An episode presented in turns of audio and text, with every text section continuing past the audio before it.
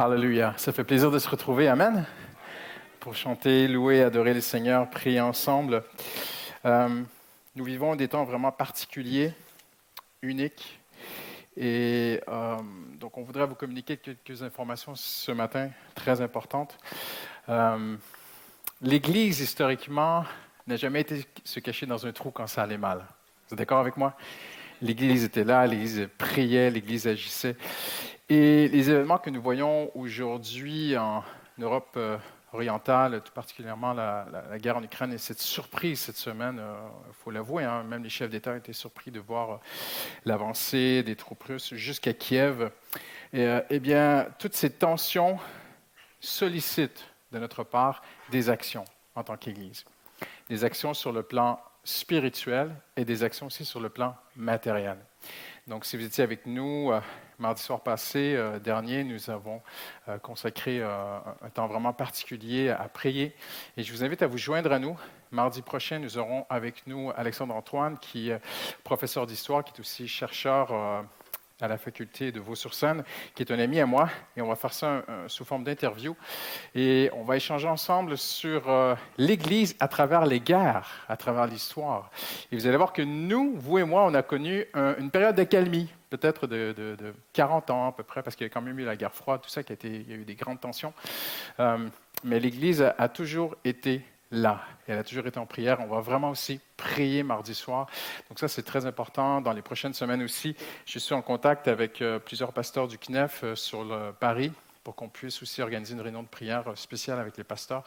Donc vraiment, je vous invite au-delà de la prière individuelle qui est très précieuse au cœur de Dieu, il y a quelque chose de puissant quand les frères et sœurs prennent le temps de se réunir, amen, ensemble et de s'unir ensemble dans la prière. Ce sont des temps, je pense, où comme jamais, nous allons être défiés à laisser nos petits différents de côté et à nous concentrer vraiment sur l'essentiel. Amen. Parce que Jésus revient. Et aussi, l'Église est appelée à avoir des actions sur le plan concret, sur le plan matériel. Et euh, donc, on a pris l'initiative de, contacter aussi, de voir euh, qu'est-ce qui se prépare auprès des Assemblées de Dieu de France, parce que nous sommes membres des Assemblées de Dieu de France. Donc, ils m'ont répondu hier soir. Ils sont en train de, voir. On a tous été euh, un peu pris de court cette semaine. Il y a des choses qui vont se préparer. On a aussi des frères et sœurs de l'Église qui sont ukrainiens, qui sont en contact aussi avec des églises ukrainiennes. On sait qu'il y a des convois de, de transport qui se préparent euh, même déjà hier, ça, commençait, tout ça, euh, pour aller là-bas. Donc, on, est en train vraiment de regarder les channels, si je peux me permettre cet anglicisme, les meilleurs moyens pour acheminer euh, de l'aide aussi là-bas de façon vraiment sécuritaire et s'assurer que tout va bien. on a aussi une sœur de l'Église qui est membre du comité de la Croix-Rouge. Donc, on sait qu'il y a des choses qui se préparent. Mais à cette heure-ci, ce matin, nous, euh, nous connaissons un ministère et je vais laisser Justine aussi le présenter parce que c'était, euh, vous savez, le Seigneur a vraiment tout prévu. Le Seigneur, est, Amen. Euh, il y a déjà plusieurs mois, nous avons prévu un invité à l'Église pour un week-end spécial sur euh, la mission. Et ce pasteur est en Moldavie. Il est au cœur de ce qui se passe. Il nous a contacté hier soir. Il y a une petite vidéo aussi qui va vous être montrée. Si je ne m'abuse, la vidéo s'est tournée hier ou avant-hier. Euh, donc, c'est vraiment d'actualité. Et Justine va vous expliquer. Il y a aussi un moyen aujourd'hui concret où on peut faire quelque chose, où vous pouvez verser un don. Donc, Justine va vous présenter tout cela. Alors, comme euh, le pasteur Christian disait, je crois que au-delà de juste prier, on peut aider concrètement. Et euh, il n'y a pas d'hasard avec Dieu parce que je, suis la responsable du comité Give Go. C'est quoi Give Go? Eh bien, c'est le comité, le département de la mission de l'Église. Et euh, nous avons fait quelques voyages dans le passé. Tout s'est arrêté à cause de la COVID. Mais par la foi, cet été, on s'est rencontré le comité. Et ce qui, avait, ce qui était sur notre cœur, c'était la Moldavie. Et euh, c'est un, pays où personne ne va. C'est pas un pays, une, destination touristique, n'est-ce pas? Et puis, on a été en contact avec ce pasteur que je connais depuis un certain temps. Et, on s'est dit, on va faire cette journée sur la mission le 19 mars. Donc, je vous invite. Il faut que vous soyez là. Et le pasteur, euh, justement, Victor, s'est invité. Et on s'est dit, on va faire deux voyages cet été en Moldavie, ne sachant pas tout ce qui était pour se passer. Et puis, euh, hier, j'ai reçu une vidéo euh, de la part de, l'œuvre qu'il fait. Victor, il s'appelle Victor Kukiak. Vous pouvez dire son nom? Oh là là, Victor Kukiak. Vous pouvez le dire plus fort? OK, parce qu'il va falloir bien l'accueillir. Il va être parmi nous euh, dans trois semaines. Mais Victor est comme ce George Mueller moderne. Euh, depuis plus de 17 ans, il a ouvert un centre d'accueil où il prend les personnes âgées. Beaucoup de personnes âgées sont, sont, laissées dans des containers et au froid, et il les prend, il les héberge, il a des lits pour eux. Il a ouvert aussi un centre pour handicapés. Il fait la distribution de plus de 800 pains par jour à des familles qui sont en besoin. Euh, il fait une œuvre extraordinaire. Mais hier, il m'a laissé un message à 10h30 et il m'a dit, je suis aux frontières de l'Ukraine, je suis en Moldavie, je suis en train d'accueillir plus de 50 familles qui sont en train d'arriver. Ce matin, ils étaient 100 personnes dans son église qui doit loger, qui doit nourrir. Il a dit, j'ai besoin que vous priez pour moi, que Dieu puisse m'aider à les aider, que Dieu puisse pourvoir aussi pour tout ce qu'il faut. Donc, nous sommes en contact avec euh, voilà, un ministère qui est aux États-Unis, mais dont nous savons, nous avons complètement confiance, que nous connaissons depuis 15 ans, qui peuvent transférer des, des, fonds directement. Donc, j'aimerais juste vous montrer la vidéo qu'ils ont fait il y a une journée et demie. Vous allez avoir le, le signe aussi, l'adresse Internet. Donc, vous pouvez aller sur ce lien, simplement choisir Moldavie ou aussi l'Ukraine directement et les, les, fonds seront envoyés là-bas. Et celle qui est responsable justement de ce site sera aussi ici parce que mes deux invités, c'était le pasteur Victor et Bettina Marayag qui s'occupe de ça. Et je, me suis dit, Seigneur, j'ai dit à Christian ce matin, je crois que Dieu dirige les choses.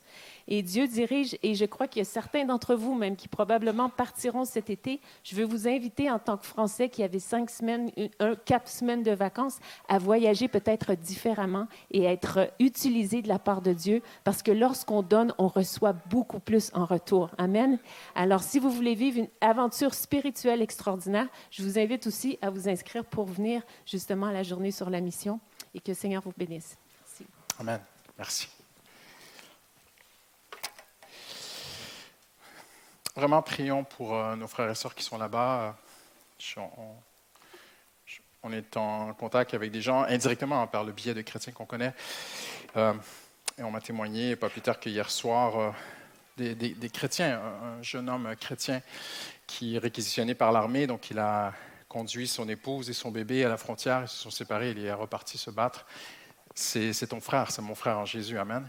Donc il faut penser à eux dans la prière. Les chrétiens aussi nous ont témoigné euh, avec les bombardements sur Kiev. Des gens dorment euh, dans le métro de Kiev euh, sans nourriture, les gens ont faim. Donc vraiment que le Seigneur nous dirige dans tout cela. Amen. Ayant dit ces choses, et euh, j'aimerais vous partager une pensée que le Seigneur a mise sur mon cœur, euh, tout particulièrement en ces circonstances.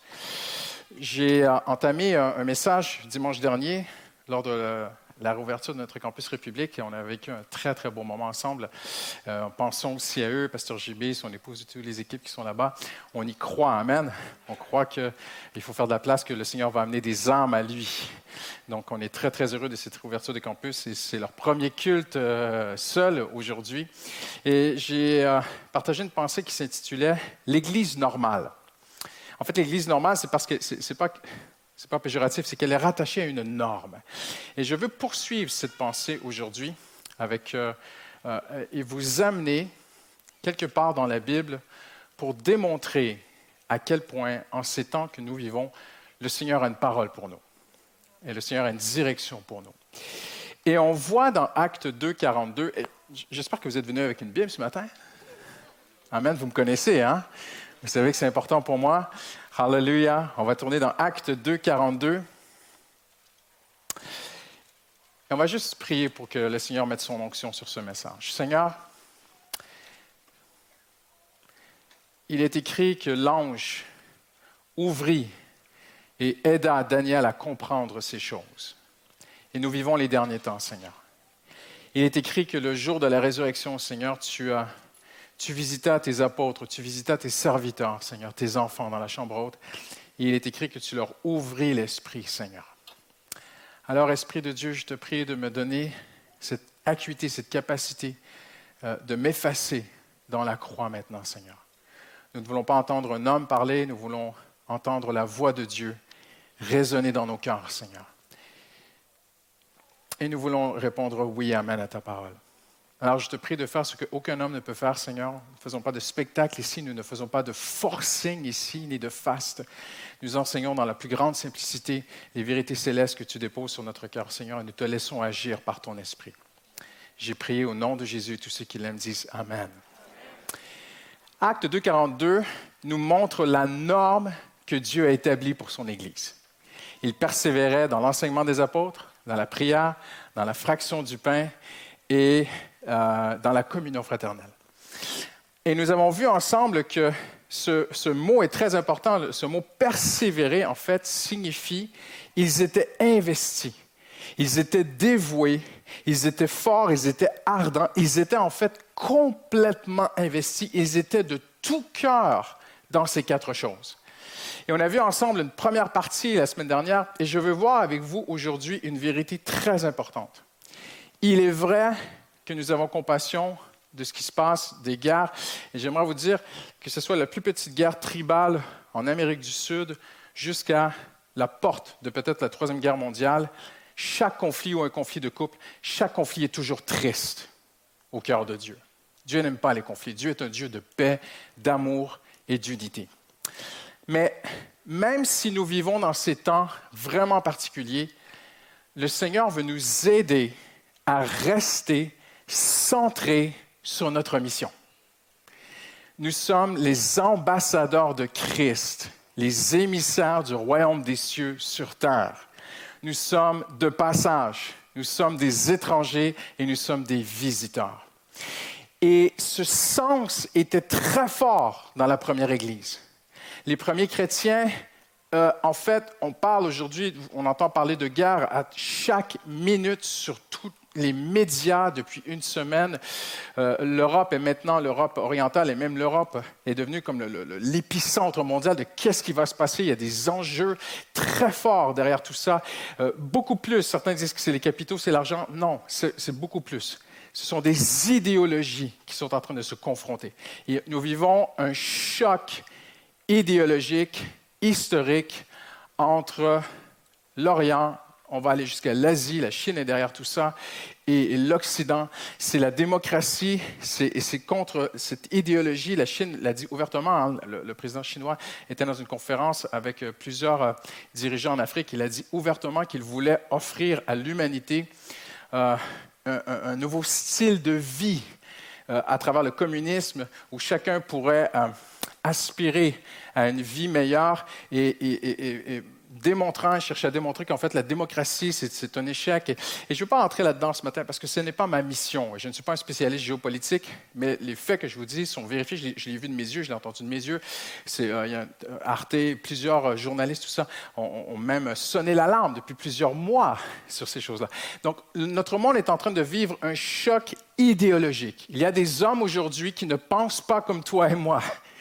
Ils pensent utiliser l'argent et les armes et tous les moyens qu'ils ont pour faire avancer leurs idéologies. Mais à travers tout ça, l'Église demeure. Et l'Église a une mission. Et l'Église doit autant être remplie de compassion envers ceux qui souffrent, autant être détachée de certaines choses qui, se passent autour de nous. Et les premiers chrétiens sont un exemple, ils sont un modèle, ils sont une norme à travers toutes les souffrances qu'ils ont vécues. Ils sont une norme établie par notre Seigneur pour que toi et moi, nous puissions regarder toujours fixé comme un point de repère sur la parole de Dieu et dire, moi je vais être comme ça. Quelqu'un dit Amen aujourd'hui. Tous étaient contre eux. Ils le disent, c'est écrit dans la Bible. L'Empire romain, Hérode, les institutions juives, leur propre, propre peuple était contre eux, mais eux, leur cœur était ailleurs.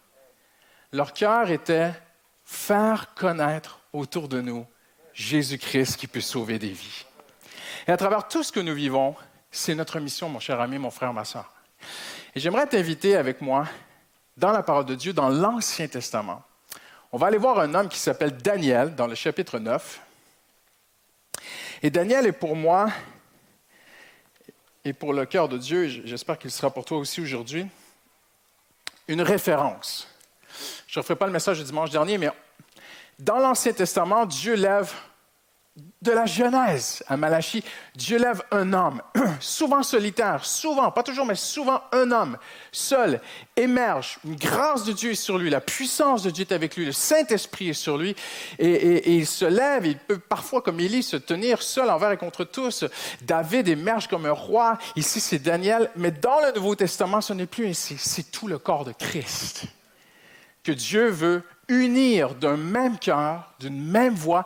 La Bible dit, ils avaient tous euh, un même cœur, une même âme. Ils étaient tant unis. Ils n'avaient pas le choix, le monde était contre eux.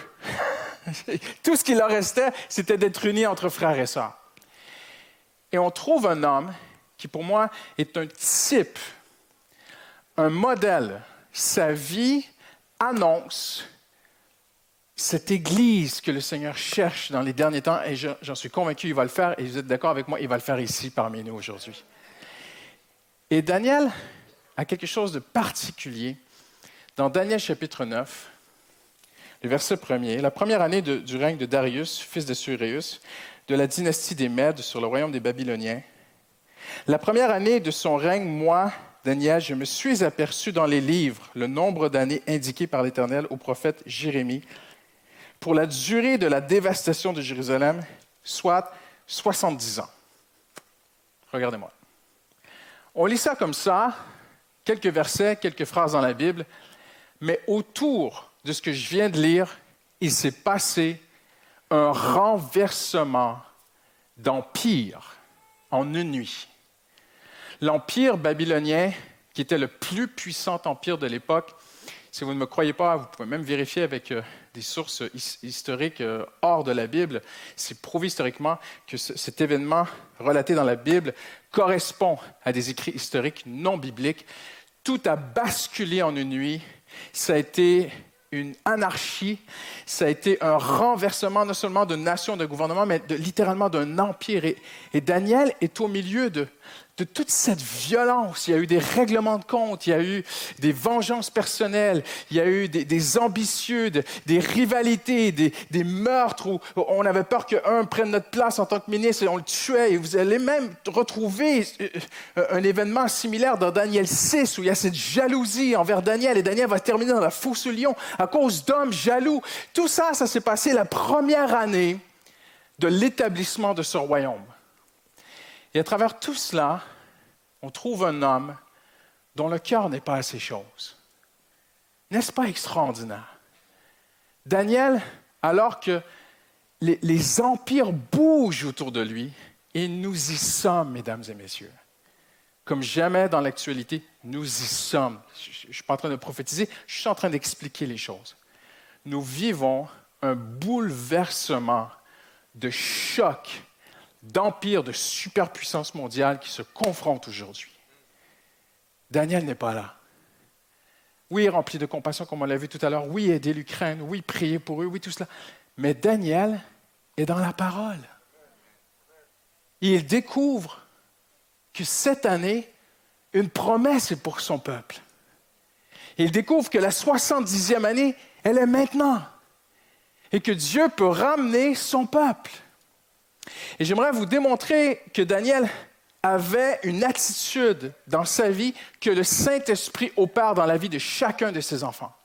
Daniel était détaché des choses terrestres et il était dévoué aux choses célestes. Ce n'est ni une fuite, ni un déni, parce que nous voyons aujourd'hui des gens qui s'enferment dans la peur, des gens qui sont dans le déni, des gens qui ne veulent plus ouvrir la télé, qui ne veulent plus ouvrir Internet, qui ont peur et qui en ont assez des angoisses, de l'anxiété, de, l'esprit de peur qui est partout. Vous êtes d'accord avec moi? Même certains chefs de nation sont en train de trembler aujourd'hui, se demander ce qui va se passer demain. Daniel n'est pas là. Daniel est dans la parole de Dieu. Il est un émissaire du royaume de Dieu. Il a une mission il doit l'accomplir. Et ce n'est pas une fuite. Je ne crois pas que Daniel s'est dit, c'est tellement dur, il y a tellement de pression, il y a tellement de stress, tellement d'angoisse, tellement, on parlait cette semaine, le prix du blé va monter, l'inflation va monter, le prix du carburant, mais qu'est-ce qui va arriver, l'économie? Et, j'aimerais vous dire, juste un petit conseil personnel, ne lisez pas trop tout ce qui s'écrit. Et Daniel, à travers tout cela, tout bouge autour de lui. Je ne crois pas qu'il s'est enfermé dans une sorte de vie ascète, une vie enfermée dans une religiosité en disant, mais moi je suis un chrétien, je, vais juste attendre le retour de Jésus-Christ, je vais juste être dans la Bible, et puis je ne veux plus rien, tout ça. Il n'est pas dans une fuite, il n'est pas dans un déni, il n'est pas non plus dans une insensibilité, mais il est fixé sur sa mission. Il est peu préoccupé par les bouleversements impériaux qui prennent place autour de lui. Écoutez bien ce que la Bible nous dit à ce sujet. Exactement dans ce contexte. Pas le temps ce matin, le, temps nous presse. Mais Moïse va parler dans un certain contexte qui est similaire à ce que je vous dis ce matin. Et il va dire au peuple de Dieu, les choses cachées sont pour l'Éternel notre Dieu. Les choses révélées sont pour nous et nos enfants à toujours, afin que nous mettions en pratique toutes les paroles de cette loi. Qu'est-ce que Moïse dit? Il y a des choses qui ne nous appartiennent pas. Dieu ne me demande pas en tant que chrétien ou en tant que pasteur d'être spécialiste de la géopolitique, de l'actualité mondiale. Dieu me demande d'être fidèle dans sa parole aujourd'hui et dans la mission qu'il m'a confiée. Vous vous souvenez dans Acte 1, les disciples qui disent à Jésus, Seigneur, quand est-ce que ces choses vont arriver? Parce que Jésus avait annoncé dans Matthieu 24 qu'il y aurait des guerres et, des choses et des calamités qui arriveraient dans le monde. Et Jésus dit, mais ça ne sera pas encore la fin. Et les disciples savent que lorsque sera la fin, il y aura ce, fameux en grec parousia, qui est très important en théologie. C'est le retour final de Jésus-Christ. Et ils veulent savoir quand est-ce que le royaume de Dieu va arriver dans tout cela. Et regardez, souvenez-vous, on se souvient, on, on rappelle à nos cœurs ce matin des choses que nous savons déjà. Ce n'est pas à vous de connaître les temps ou les moments que le Père a fixés de sa propre autorité. Quelle réponse?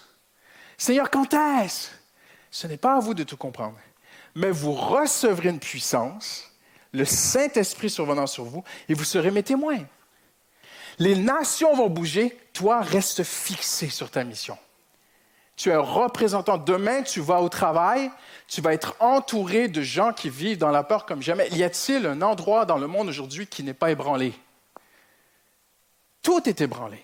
Je ne ferai pas la nomenclature ni l'éventaire, vous comprenez, je n'ai pas besoin de l'expliquer. On est tous d'accord aujourd'hui. Tout est ébranlé aujourd'hui.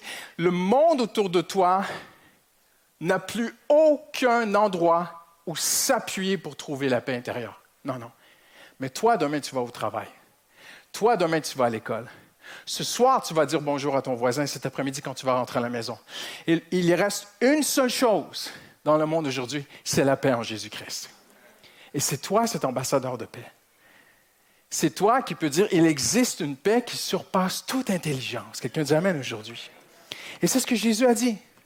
Vous entendrez parler de guerre et de bruit de guerre. Gardez-vous d'être troublés. Gardez-vous d'être troublés. Car il faut que ces choses arrivent. Pourquoi? Si tu as lu la fin de la Bible, toutes les nations vont terminer dans la vallée d'Armageddon. Il faut que les choses se construisent vers cela. C'est ce que Jésus a dit, c'est le, plan de Dieu.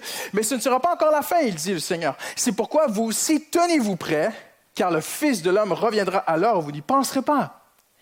Maintenant, écoutez bien. Quel est donc le serviteur fidèle et prudent que son maître a établi? Là, c'est un petit peu pour moi, sur ces gens, le pasteur, pour leur donner la nourriture au temps convenable, le pasteur qui nourrit les brebis.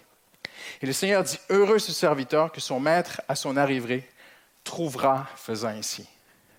Maman, continue à enseigner ton fils dans les voies de Dieu.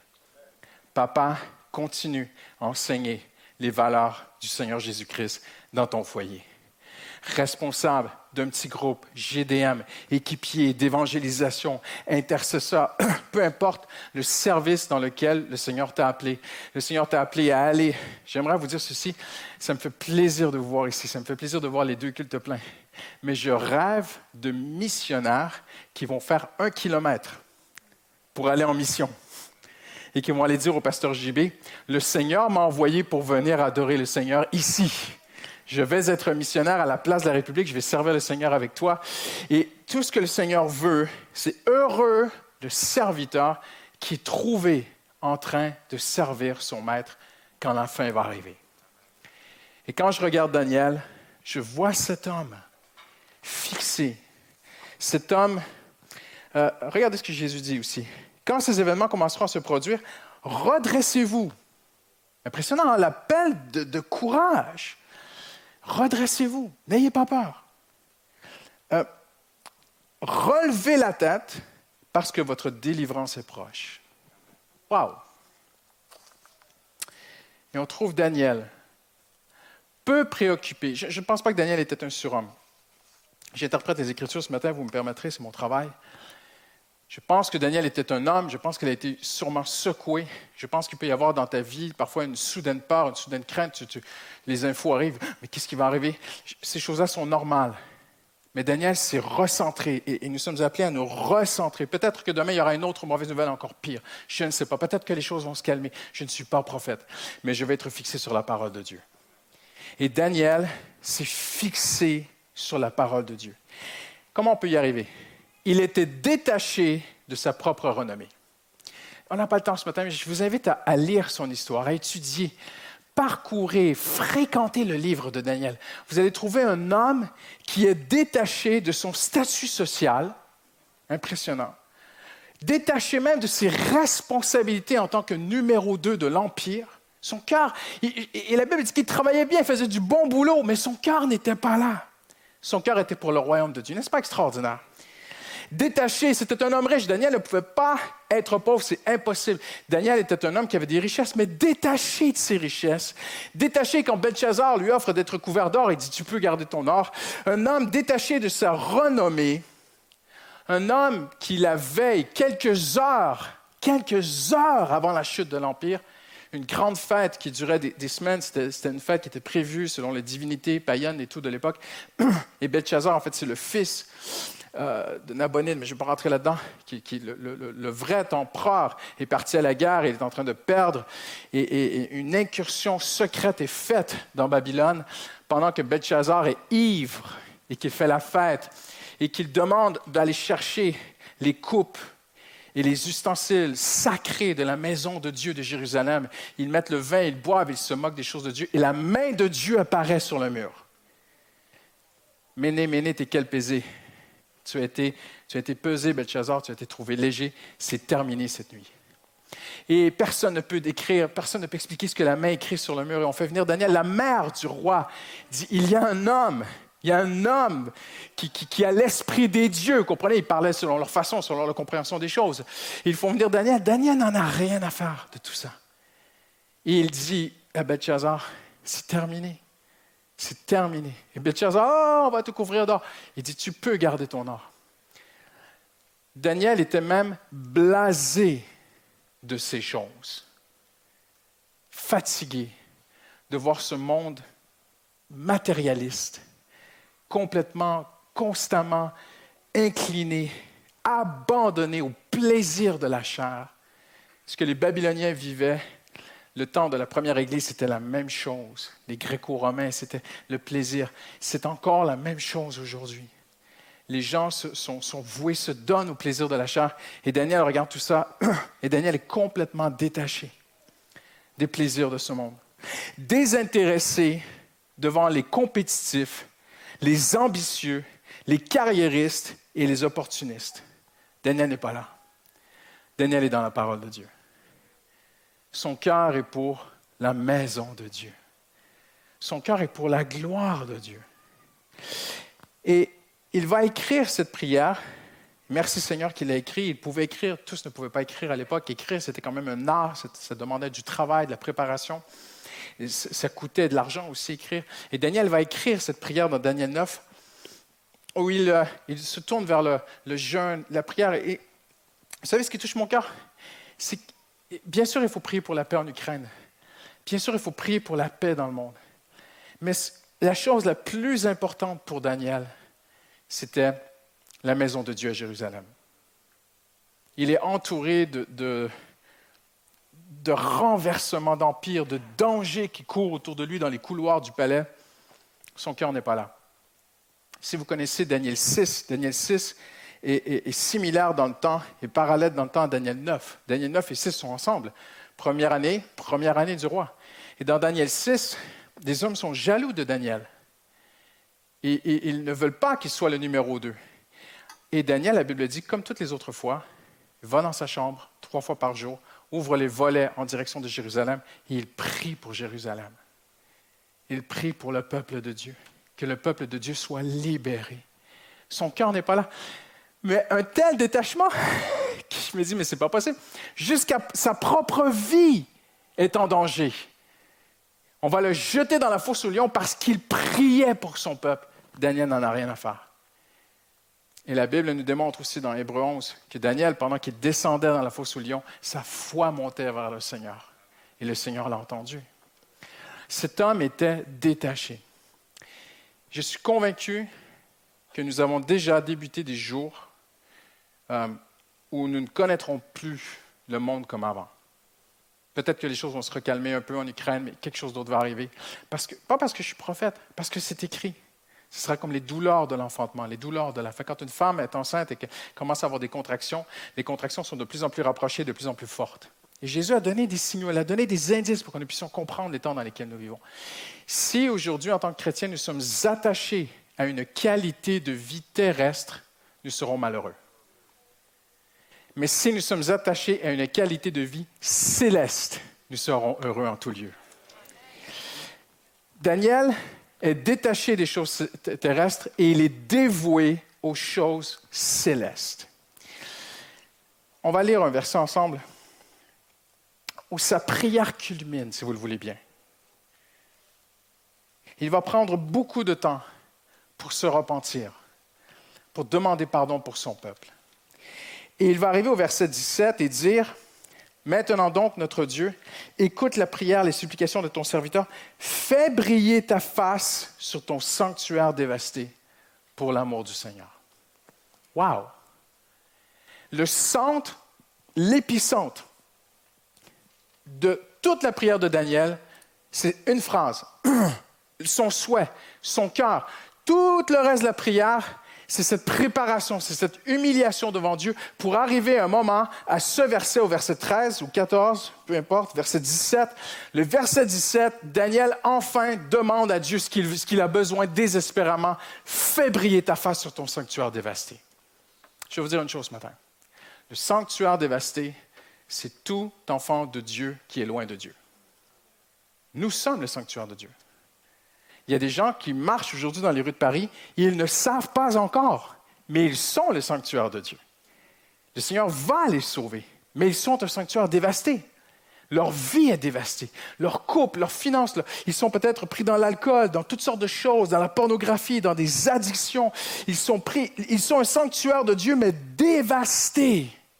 Et quelqu'un doit prier pour eux. Et Daniel, dans ces circonstances, qui sont similaires à aujourd'hui, son cœur n'était pas là. Son cœur était Seigneur, fais briller ta face sur ton sanctuaire dévasté. Mon ami, si tu pries pour ta fille, n'arrête pas. Si tu pries pour ton collègue, tes parents, tes proches, Seigneur, sauve ma famille. Il reste-t-il un membre de ta famille qui n'est pas à Christ? Seigneur, fais briller ta face sur ton sanctuaire dévasté. Voyez-vous, on va aller plus loin ce matin. Quand l'ange va apparaître à Daniel, plus tard dans la, vision au chapitre 10, on comprend que Daniel n'essaie pas de forcer Dieu. Et je veux vraiment faire du forcing ce matin pour que vous ne fassiez pas, fassiez pas de forcing auprès de Dieu. On ne force pas le Seigneur à nous répondre. Dieu n'a pas besoin qu'on le convainque par nos prières. Regardez ce que l'ange dit. Il dit, depuis le premier jour où tu t'es humilié pour comprendre, le vrai cœur de l'intercesseur, c'est Seigneur, je veux m'humilier devant toi. Pourquoi il n'y a pas plus de toi dans ma vie? On va se dire les vraies choses ce matin. Pourquoi est-ce que je lutte encore avec certaines tentations? Pourquoi est-ce que je lutte encore avec certains péchés? Pourquoi est-ce que j'ai encore ce si mauvais caractère envers ma femme? Pourquoi est-ce qu'il y a encore ces impatiences? Pourquoi est-ce qu'il y a encore des, peurs dans ma vie alors que tu devrais... Pourquoi est-ce qu'il y a encore des doutes alors que je devrais vivre et être un homme de foi? Le juste vivra par la foi, la foi, la ferme assurance des choses qu'on espère. Pourquoi est-ce que je n'y arrive pas? Seigneur, pourquoi est-ce que je n'ai pas plus de toi dans ma vie? Daniel n'était pas dans une disposition de convaincre Dieu de lui répondre. Daniel était dans une disposition de s'humilier devant Dieu et comprendre pourquoi il y avait des blocages avec Dieu. Pourquoi, Seigneur? Pensez à Paul qui dit aux Romains, à ceux qui ont reçu l'abondance de la grâce, il leur a été donné de régner dans la vie. Wow! C'est pas pour vous, mais moi j'ai soif de Dieu. dans ma propre vie, il y a des choses qui ont besoin de changer. Ne vous inquiétez pas, je n'ai pas de péché caché, des choses comme ça. Mais ma femme sait que j'ai encore besoin de sanctification. Et que ma foi grandisse. Mais j'ai aussi faim de voir Dieu agir plus dans ma famille, dans mon couple, dans mes proches. Il y a des gens dans ma famille qui me tiennent à genoux. Il y a des gens dans cette église qui nous tiennent à genoux. Certains de vous, vous nous tenez à genoux, hein, José? Et il y a ce désir en nous de dire, Seigneur, à ceux qui ont reçu l'abondance de la grâce, leur a été donné de régner. Seigneur, comment est-ce que je peux avoir plus de ta grâce? Montre-moi, Seigneur. Sonde mon cœur, Seigneur. Comment ça se fait qu'il y a encore de l'amertume dans mon cœur contre telle personne? Mais ça fait des années. Comment ça se fait que je n'arrive pas à pardonner? Seigneur, je ne peux pas rester dans ces blocages.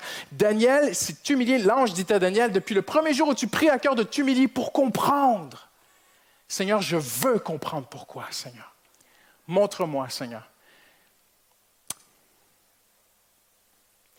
Daniel était inversement, son cœur était préoccupé par une chose. Le monde peut bouger autour de nous, moi j'ai soif de plus de Dieu. Amen. Cette ultime abnégation le pousse à prier pour les autres. Avez-vous déjà pensé à Daniel? Sa vie, elle est bien. Sa vie est presque terminée. Nous savons historiquement, certains historiens euh, juifs euh, croient que Daniel est décédé pas très tard après Daniel 9, 10 et après le livre de Daniel. Il est au bout de sa vie. Il a une vie de succès, au sens des hommes, bien sûr. Il a eu des visions, des prophéties. Ah, mais Daniel, il a une vie de, réussite. Il, pourrait juste s'asseoir, dire, écoutez, vous savez, on pense qu'il a à peu près 86 ans en ce moment-là, 86, 87, 90, autour de cela. Daniel pourrait juste s'asseoir, dire, c'est bon. J'ai assez combattu le bon combat, je prends ma retraite, je vais être un bon chrétien, je vais lire les Écritures, je vais parler un petit peu de l'amour de Jésus autour de... Non, non, non, non. Depuis le premier jour où tu t'es humilié pour comprendre ces choses. Daniel voulait comprendre les visions. Daniel voulait comprendre qu'est-ce qui se passait, voyez-vous. Et Daniel, là, vous allez me dire, mais pasteur, tu, es contradictoire. Tu as dit que Jésus a dit qu'il ne fallait pas comprendre toutes ces choses. Daniel voulait comprendre. Daniel a reçu des visions. Et Daniel voulait aussi comprendre comment est-ce que Dieu peut agir plus. C'est ce qu'il dit. Fais briller ta face sur ton sanctuaire dévasté. Son cœur, quand ça dit que Daniel se mit dans la prière, en anglais, on dit He set his heart. C'est très difficile à traduire. Et en travaillant une traduction, on arrive à ceci. Son cœur s'est installé dans une recherche de Dieu.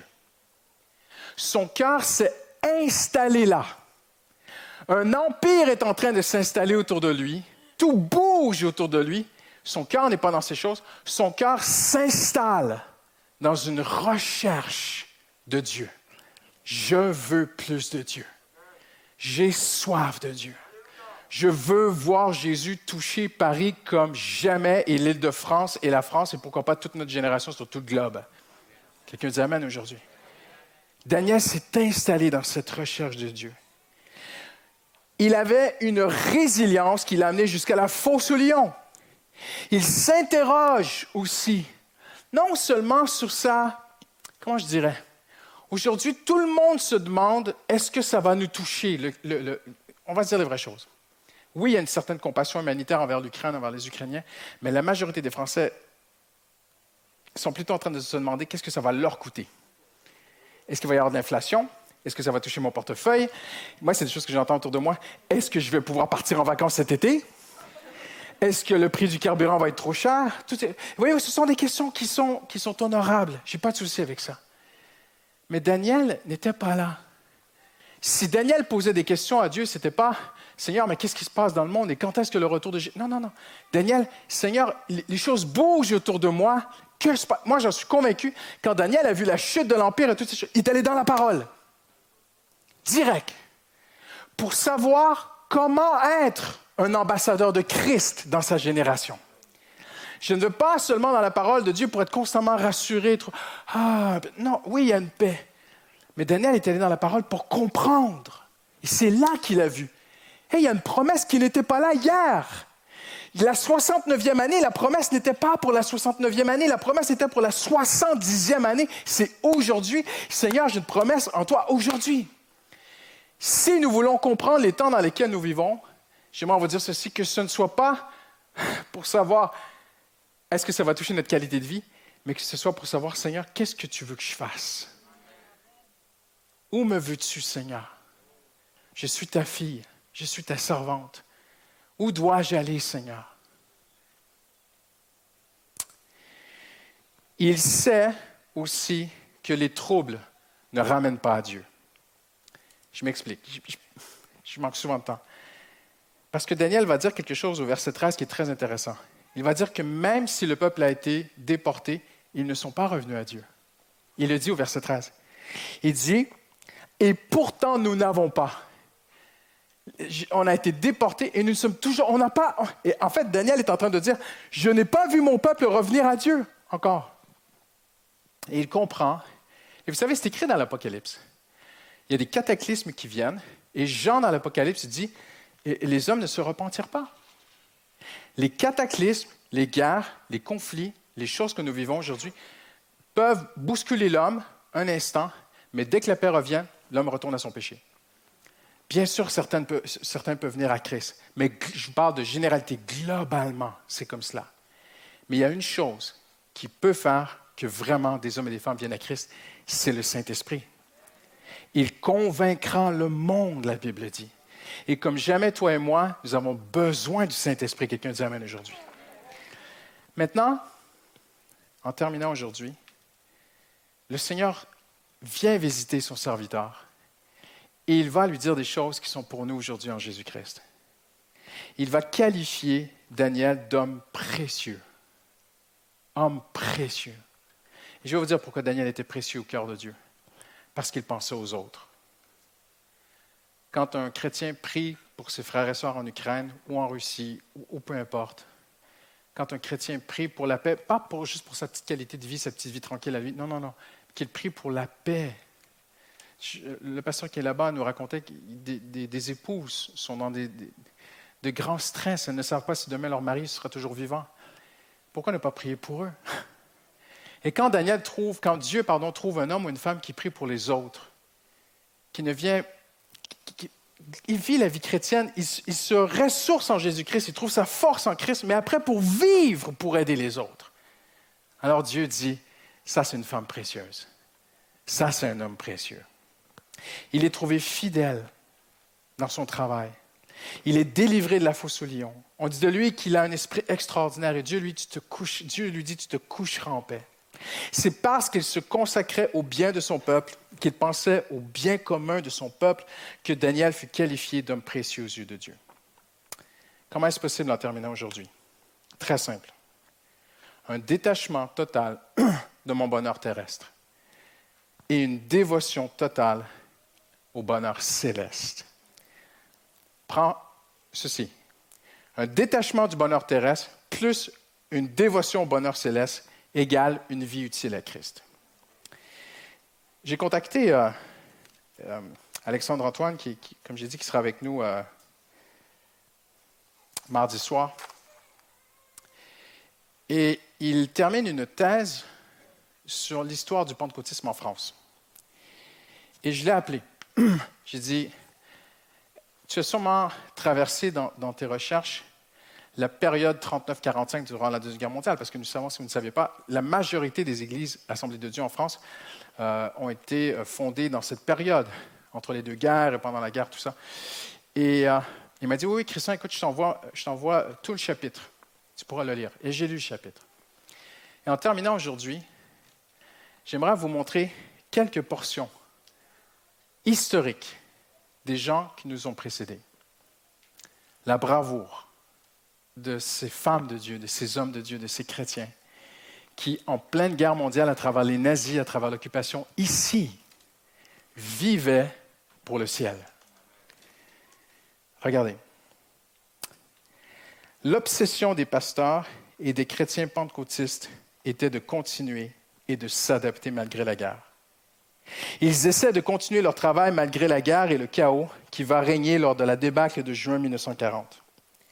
La Fédération des Assemblées de Dieu de France encourage par un don la construction de nouvelles églises, ce qui marque le désir de continuer à investir dans la progression de l'Évangile. Écoutez-moi un instant, n'est-ce pas incroyable?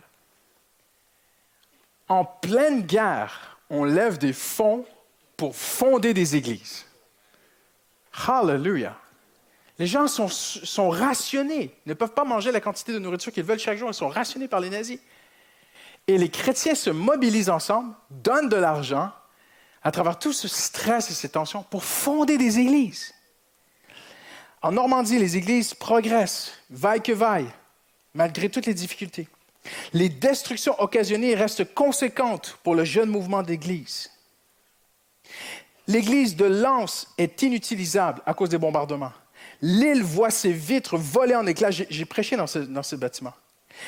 Amiens est rasé les Andélisses sont détruites en Normandie. Des églises sont détruites et les chrétiens donnent de l'argent pour qu'on en construise d'autres. Voyez-vous, dans le stress qu'on vit, on peut avoir deux choix. Soit on se replie dans, dans toute la sécurité qu'on veut en tant qu'Église, ou soit on fait l'inverse. On dit non, on va ouvrir République. Quelqu'un dit Amen. On va croire que le Seigneur va sauver des âmes, va amener des gens là-bas. Non, on va continuer avec Logne. Non, parce que vous savez, on a un bail de 369 à Logne et on est en train de chercher un bâtiment pour acheter. Et c'est un challenge, c'est un défi, c'est très compliqué. mais ça serait tellement plus simple de ne rien bouger, de ne prendre aucun risque.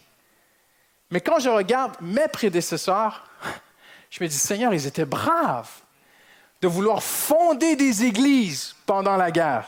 Hallelujah, que Dieu nous donne cette bravoure. En temps de guerre, l'entraide et la collaboration entre chrétiens est une réalité tangible. En pleine guerre, des pasteurs fondent des églises, des dons sont organisés dans toutes les églises pour soutenir même les missionnaires à l'étranger. C'est extraordinaire. Le pasteur du Havre écrit ceci, parce que la ville du Havre a été la ville la plus bombardée. Malgré tout, nous sommes restés chez nous jusqu'à ce jour, comptant sur le Seigneur pour nous garder. Au cours des quatre années suivantes, les bombardiers alliés pionnièrent pardon, la ville sans relâche, larguant leur cargaison de bombes sur la ville tous les soirs de 22h à 2h du matin. Et tous les matins, le pasteur dénombrait fidèlement les membres de son assemblée, s'occupant des blessés, réconfortant les affligés et répartissant les biens matériels qui étaient mis à sa disposition. Si vous n'avez pas compris, c'est que le pasteur au Havre est resté là-bas pendant quatre ans avec sa famille. Ils ont vécu les bombardements pendant quatre ans, toutes, toutes, toutes, toutes les nuits. Et tous les matins, ils se levaient. Il n'y avait pas une grande assemblée. On ne pourrait pas faire ça ici aujourd'hui, avec tout, vous venez d'un peu partout de la région parisienne. Mais il allait autour du Havre, et j'ai prêché dans cette église, cette première église au Havre. Et il allait, et s'il y avait un mort, eh bien, avec les frères et sœurs, ils faisaient le funérailles. Et puis, souvent, parfois, ils répartissaient les biens, ce qui restait, la nourriture, aux autres chrétiens. Il y avait une entraîne extraordinaire. Mes frères et sœurs, je ne sais pas de quoi demain sera fait, mais je sais ce que Dieu s'attend de nous. Que nous puissions, comme jamais, jamais, laisser toutes les petites pacodilles là de côté et nous concentrer sur notre mission associe tout ça. Je, crois qu'il y a d'innombrables façons d'évangéliser, mais je crois que la façon la plus puissante, c'est celle que Jésus a enseignée. À ceci, tous connaîtront que vous êtes mes disciples, si vous avez de l'amour les uns pour les autres.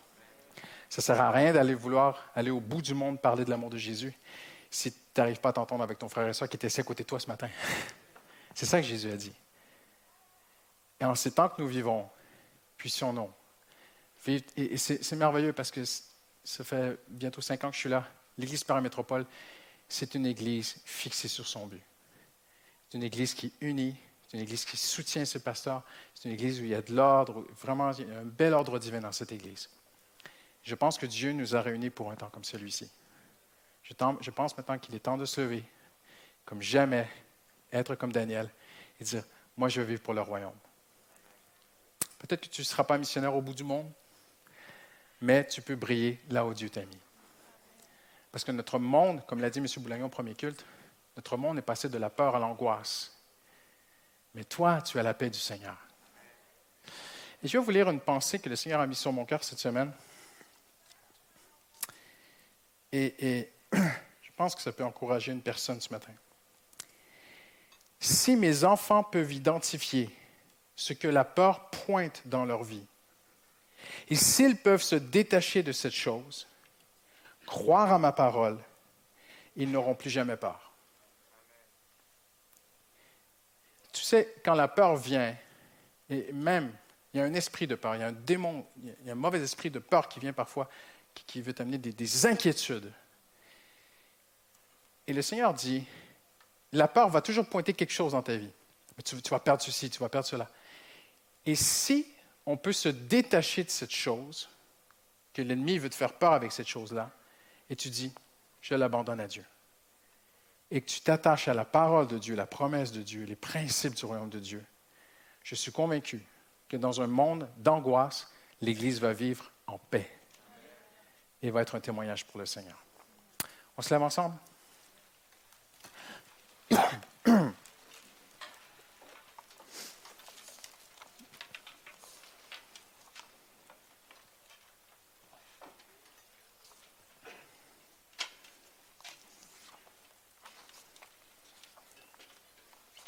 Alléluia. Nos mains vers le Seigneur. Seigneur, tu seul, toi, sais de quoi demain sera fait. Tu peux apaiser cette guerre en un instant car tu es souverain. Et tu fais tout sans aucun effort, Seigneur. Alors, Seigneur, nous te rendons nos vies. Nous voulons te faire pleinement confiance pour demain, Seigneur. Tu connais chacun de mes frères et sœurs. Tu connais aussi nos inquiétudes personnelles, nos besoins personnels. Tu n'es pas sans les considérer, Seigneur. Tu dis, faites connaître tous vos besoins. Mais Seigneur, dans ces jours que nous vivons, nous voulons nous offrir à toi en tant qu'Église par métropole, comme un seul corps, une seule famille, Seigneur, une seule épouse à Christ. Et nous voulons te dire, Seigneur, unis-nous comme jamais. La première Église était un seul cœur, une seule âme. Et ils étaient dans cette entraide, Seigneur.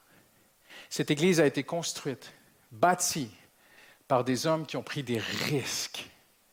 Et Seigneur, aide-nous à faire avancer l'Église, Seigneur, avec un lendemain qui est complètement incertain, Seigneur. Et je te prie, fais de nous, chacun d'entre nous, Seigneur, des ambassadeurs de paix dans un monde en guerre, Seigneur.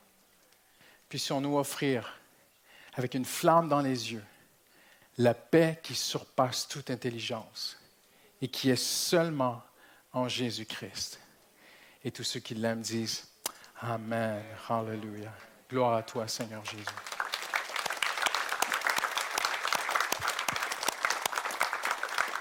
Hallelujah. Que le Seigneur vous bénisse et que la paix de Dieu qui surpasse toute intelligence garde nos cœurs et nos pensées fixés sur Jésus. Amen. Bon dimanche à tous. Merci. Hallelujah.